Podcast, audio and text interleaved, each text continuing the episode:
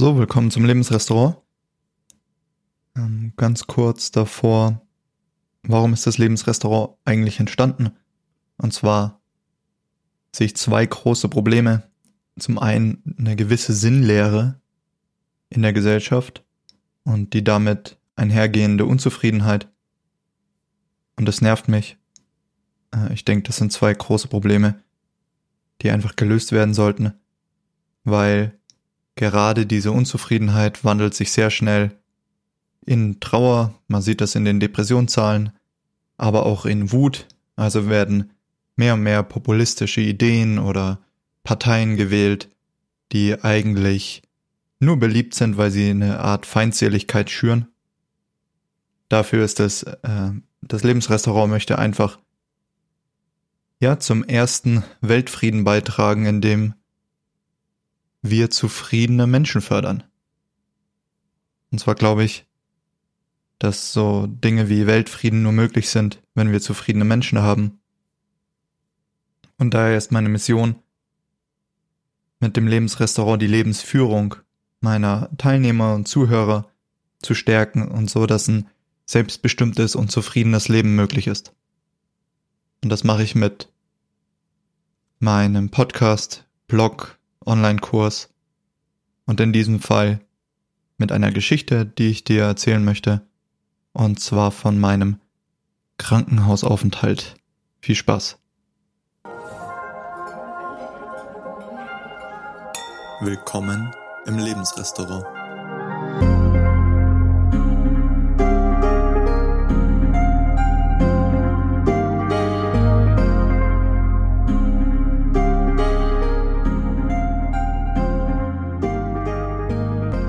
Ich höre sein Röcheln seit über 24 Stunden. Er quiekt manchmal wie ein Schwein, das gerade erstochen wird. Dann krölt er wie ein verwundeter Hirsch.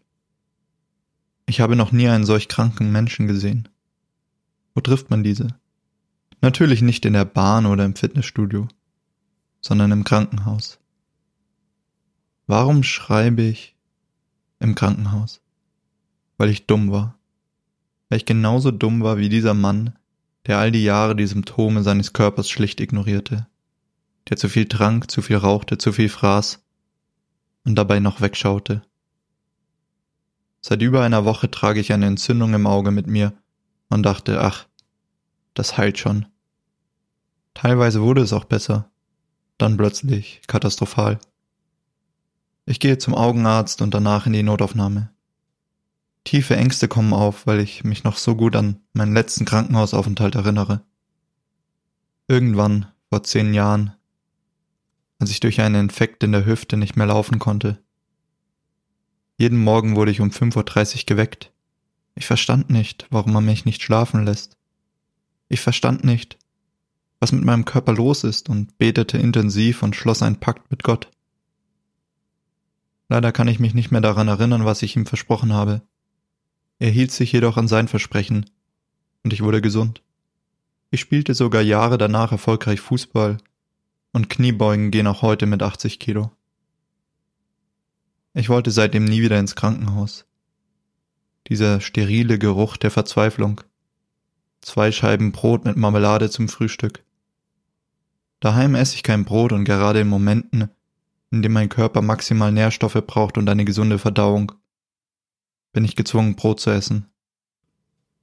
Meine Mom war früher Krankenschwester und meinte, dass ich locker sieben Tage bis Dienstag im Krankenhaus bleiben müsste. Mir wird bei dem Gedanken ganz anders. Allein, weil ich als Selbstständiger arbeite und ohne meine aktive Arbeit kein Geld reinkommt. Ich muss einfach früher raus und packe meine Vitamin C-Tabletten ein. Denn es gibt kaum ein besseres Mittel gegen Infekte, habe ich mir sagen lassen. Meine Augenärztin sagt mir, dass ich jede Stunde Tropfen bekomme. Daheim hatte ich schon Schwierigkeiten, mir auch nur einen Tropfen selber zu geben. Ich habe nie eine Brille gebraucht, und mir wird schon anders, wenn ich andere in ihren eigenen Augen rumtasten sehe. Mit dieser Einstellung gehe ich ins Krankenhaus und weiß, dass ich eine Sache nicht machen werde. Opfer spielen. Ich bin schuld, niemand anders. Hätte ich früher reagiert, dann hätte sich meine Entzündung nicht so stark entwickelt. Aber gut. Ich dachte mit etwas Pranayama, optimale Ernährung und Bewegung an der frischen Luft wird es wieder. Nope. Man verflucht die Schulmedizin so lange, bis man sie braucht. Ich fahre ins Krankenhaus und bete, dass mein Zimmergenosse nicht schnarcht. Langsam klopfe ich an die Tür und höre eine junge Stimme von innen Ja rufen. Glück gehabt. Mein Mitbewohner ist Max, 18 Jahre alt und hatte einen Fußball ins Auge bekommen. Er ist eine frohe Natur. Und wir witzeln, dass es sich auch mit nur einem Auge gut leben lässt. Danach sprechen wir über Fußball, Schule, Mädels, Feiern. Ich werde zur Rezeption gebeten und begegne meine Feuerprobe. Eine Stunde lang, jede fünf Minuten Tropfen bekommen. Jedes Mal zuckt mein Körper leicht zusammen, wenn die kalte Flüssigkeit auf meine von roten Adern durchzogene Lederhaut tropft. Nach einer halben Stunde gewöhne ich mich daran und frage mich, warum ich mich früher, also vor zwei Tagen, so anstellte. Es ist immer wieder faszinierend, wie schnell wir Menschen uns an Umstände gewöhnen können. Nach der Feuerprobe erklärt mir Max, wie man WLAN hier bezahlt, dass man auch mal für zwei Stunden in den Park verschwinden kann und zeigt mir Bilder seiner Krankenakte mitsamt Fotos seines beschädigten Auges. Es kommt öfters das Wort Berlin-Ödem vor. Ich beobachte ihn, wie fasziniert er seine Krankenakte durchliest. Sein Gehirn ist vollkommen Dopamin geflutet. Alles interessiert ihn und er möchte stets entdecken. Zudem freut er sich, dass er nicht in die Schule muss. Ich erforsche nicht den Park des Krankenhauses, sondern lieber den geistigen Horizont und höre Podcast-Episoden über Heilung.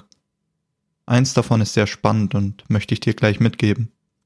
Es war ein Gespräch von Jeffrey Mishloff und William Bankston. William Bankston ist ein anerkannter Biologe und er sagt unter anderem, es gibt ein kleines, dreckiges Geheimnis über den Placebo-Effekt. Auch unter Mäusen gibt es einen Placebo-Effekt. Genauso wie bei Zellen. Glauben Sie, dass es mit Ihrer Einstellung zu tun hat? Wie die Mäuse denken? Vielmehr zeigen seine Untersuchungen an Mäusen eine spannende Sache. Die Geschwindigkeit der Heilung hängt von der Anzahl der Mäuse ab.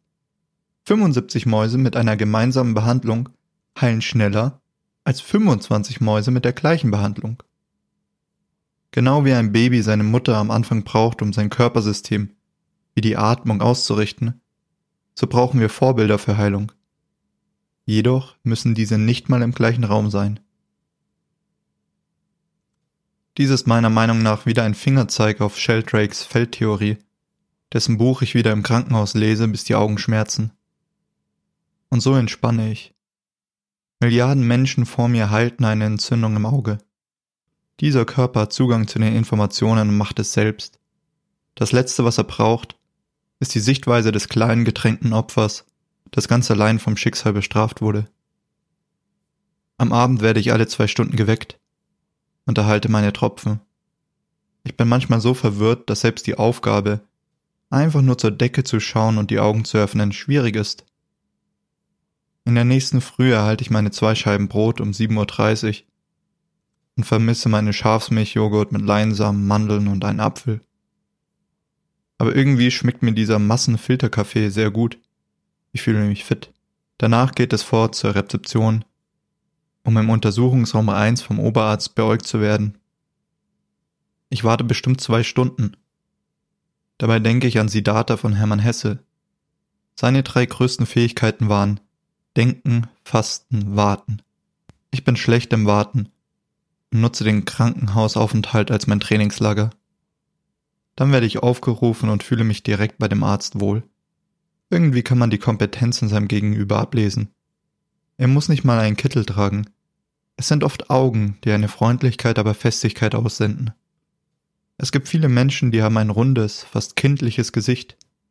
Ihnen fehlen die Denkerfalten und eine Schärfe in den Augen, die nicht nur beobachten, sondern auch Maß anlegen. Der Arzt ist sehr zufrieden mit meiner Genesung. Die meisten Verklebungen sind gelöst. Doch wodurch kommt die Entzündung?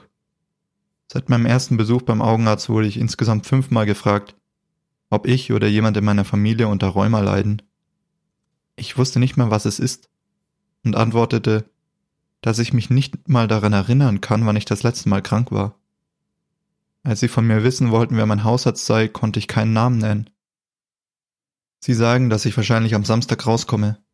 bin froh darüber, aber möchte am liebsten jetzt schon raus. Dazu kommt, dass Max leider oder zum Glück für ihn heute entlassen wird. Ein paar Stunden hatte ich Ruhe für mich. Ich stellte den Tisch vor das Fenster und schaute über Augsburg. Ein toller Ausblick. Wie großartig es ist, sehen zu können. Ich freue mich auf eine entspannte Nacht, auch wenn ich alle zwei Stunden geweckt werde. Doch dann klopft es an der Tür und ein Bett wird hereingefahren. Auf diesem liegt eine Leiche, nur atmet sie extrem laut. Seit Anfang des Jahres beschäftige ich mich intensiv mit Atemarbeit und lernte, dass die gesündesten Menschen kaum atmen. Sie spüren ihren Atem nicht und du kannst ihn kaum sehen oder hören. Dieser Mann atmet lauter, als manche Männer schnarchen. Ich kann meine Augen kaum von ihm lassen. Wie die Krankenschwestern ihn ausziehen, eine Windel anlegen. Er stöhnt, seine Haut rote Flecken zeigen, die von einem Virus oder Pilz stammen müssen. Er spricht manchmal, aber er ist kaum zu verstehen. Er fragt, wo er sei. Er ist der krankeste Mensch, den ich je gesehen habe. Das wird eine beschissene Nacht. In mir kommt kein Mitgefühl hoch, sondern Ekel. Ja, ich weiß, dass wir alle sterben werden. Jeder Atemzug, den ich jetzt mache, führt mich sicher zum Tod. Aber manche Menschen beschleunigen diesen Prozess. Er ist augenscheinlich ein starker Raucher und Trinker. Ich ziehe meine Kopfhörer auf, öffne die App mit den binauralen Beats, wähle die Hintergrundmusik, Universumsklänge und erhöhe die Lautstärke, bis ich ihn nicht mehr höre. Dann gebe ich mein Bestes einzuschlafen. Doch manchmal schreckt er auf und drückt automatisch den roten Knopf. Jedes Mal kommt ein Mensch im Kittel hinein, macht das Licht an, spricht mit dem Mann, entschuldigt sich bei mir und geht. Dazu werde ich alle zwei Stunden geweckt und bekomme Tropfen. Irgendwie kann mein Körper etwas schlafen und am nächsten Morgen bin ich angekratzt, aber fühle mich ansonsten gut. Es geht wieder zum Warteraum. Dort warte ich Stunden und spreche mit ein paar Patienten. In welcher Parallelwelten wir leben, wird mir nochmal bewusst, als ich mit einer Autorin spreche. Sie erzählt mir voller Begeisterung, wie geil es ist, alt zu sein. Sie hat vier Kinder, neun Enkel und einen Schatz an Erfahrungen. Nie im Leben würde sie mit mir tauschen. Sie strahlt dabei. Es ist für mich keine Überraschung, dass ich mit ihr detailliert über das Chakrensystem sprechen kann. Ebenfalls voller Energie ist der einstige Betriebsleiter, der mir unbedingt empfiehlt, die Biografie von Hans Fugger zu lesen. Als Augsburger eine Pflichtlektüre. Er spricht mit mir darüber, wie er einst über 600 Leute leitete und dann zu einflussreich für seinen Chef wurde. Ich empfehle ihm die 48 Gesetze der Macht und erzähle ihm, wie König Ludwig XVI.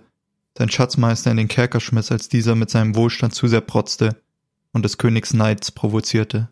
Der Händeschlag vom Betriebsleiter ist stark, sein Lächeln ehrlich, seine Augen neugierig.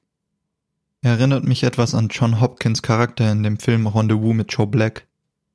Er sagt ebenfalls mit etwas Reue, dass er früher hätte handeln sollen, aber er ist zuversichtlich, dass er wieder genesen wird. Wie kann es solche Unterschiede in Menschen geben? Warum leben manche selbstbestimmte Leben in Gesundheit und manche vegetieren? Für mich kommt das immer wieder auf Eigenverantwortung zurück. Bin ich bereit, die Probleme meines Lebens in die Augen zu schauen und sie wirklich anzugehen? Denn Probleme verschwinden nicht, wenn wir sie ignorieren. Niedriges Bankkonto, ein zu hoher Blutdruck, Übergewicht, keine Freunde, keine Intimität. All das sind Symptome. Die Ursachen liegen in den eigenen, teilweise unbewussten Verhaltensweisen, in der Unfähigkeit hinzuschauen, wohin die Beine einen tragen.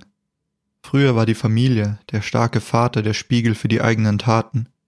Er zeigt deutlich auf die Konsequenzen der Handlungen. Heute sind Väter harmlos und wollen mehr geliebt als respektiert werden, zum Leid ihrer Frauen und Kinder. Auch die Gesellschaft verliert an ehrlichen Worten. Letztens hörte ich eine Frau im Radio sagen, ja, in Bayern ist es normal, zehn Kilo mehr zu haben. Erzählen Sie bitte das der Krankenschwester, die unter höchster Kraftanstrengung die zweieinhalb Bowlingkugeln mehr auf den Nachtstuhl heben muss. Erzählen Sie das den inneren Organen, den schmerzenden Knien, den Fall an Testosteron und damit Fruchtbarkeit, den vielen Paaren, die keine Kinder bekommen können, Krankheit darf nicht verharmlost werden. Vielmehr sollten wir uns alle unterstützen, gesunde, selbstbestimmte Leben zu formen. Wir Menschen motivieren uns durch unsere Standards. Wir kämpfen so viel mehr, wenn wir eine bestimmte Grenze im Konto unterschritten haben, die nicht unterschritten werden darf. Genauso, wenn die Waage eine Zahl anzeigt, die sie noch nie anzeigte und der Gedanke aufkommt, jetzt ist Schluss. Wer traut sich dieser Frau zu sagen, dass es vielleicht normal ist, aber nicht richtig ist? Ein Mann? Dazu noch weiß? Du weißt, wer in einer Gesellschaft die Macht hat, wenn du die Frage beantwortest, wen du nicht kritisieren darfst. Heutzutage darfst du nicht sagen, dass übergewichtige Frauen nicht gesund oder attraktiv sind. Über Männer ist es kein Problem, Witze zu machen und sie zu verurteilen. Aber weh, du machst Witze über übergewichtige Frauen. Das ist nicht gut. Also schweigen Männer und lassen sich einreden, dass sie eh viel zu oberflächlich sind. natürlich ist ein Mensch mehr als nur dessen Körper. Und jede Krankheit ist nicht so simpel. Es ist verdammt schwer abzunehmen, Rauchen und Trinken aufzugeben oder aufzuhören, unnötig Geld zu verschleudern. Deswegen beschäftige ich mich auch so intensiv mit dem Unterbewusstsein und wie wir besser mit diesem kommunizieren.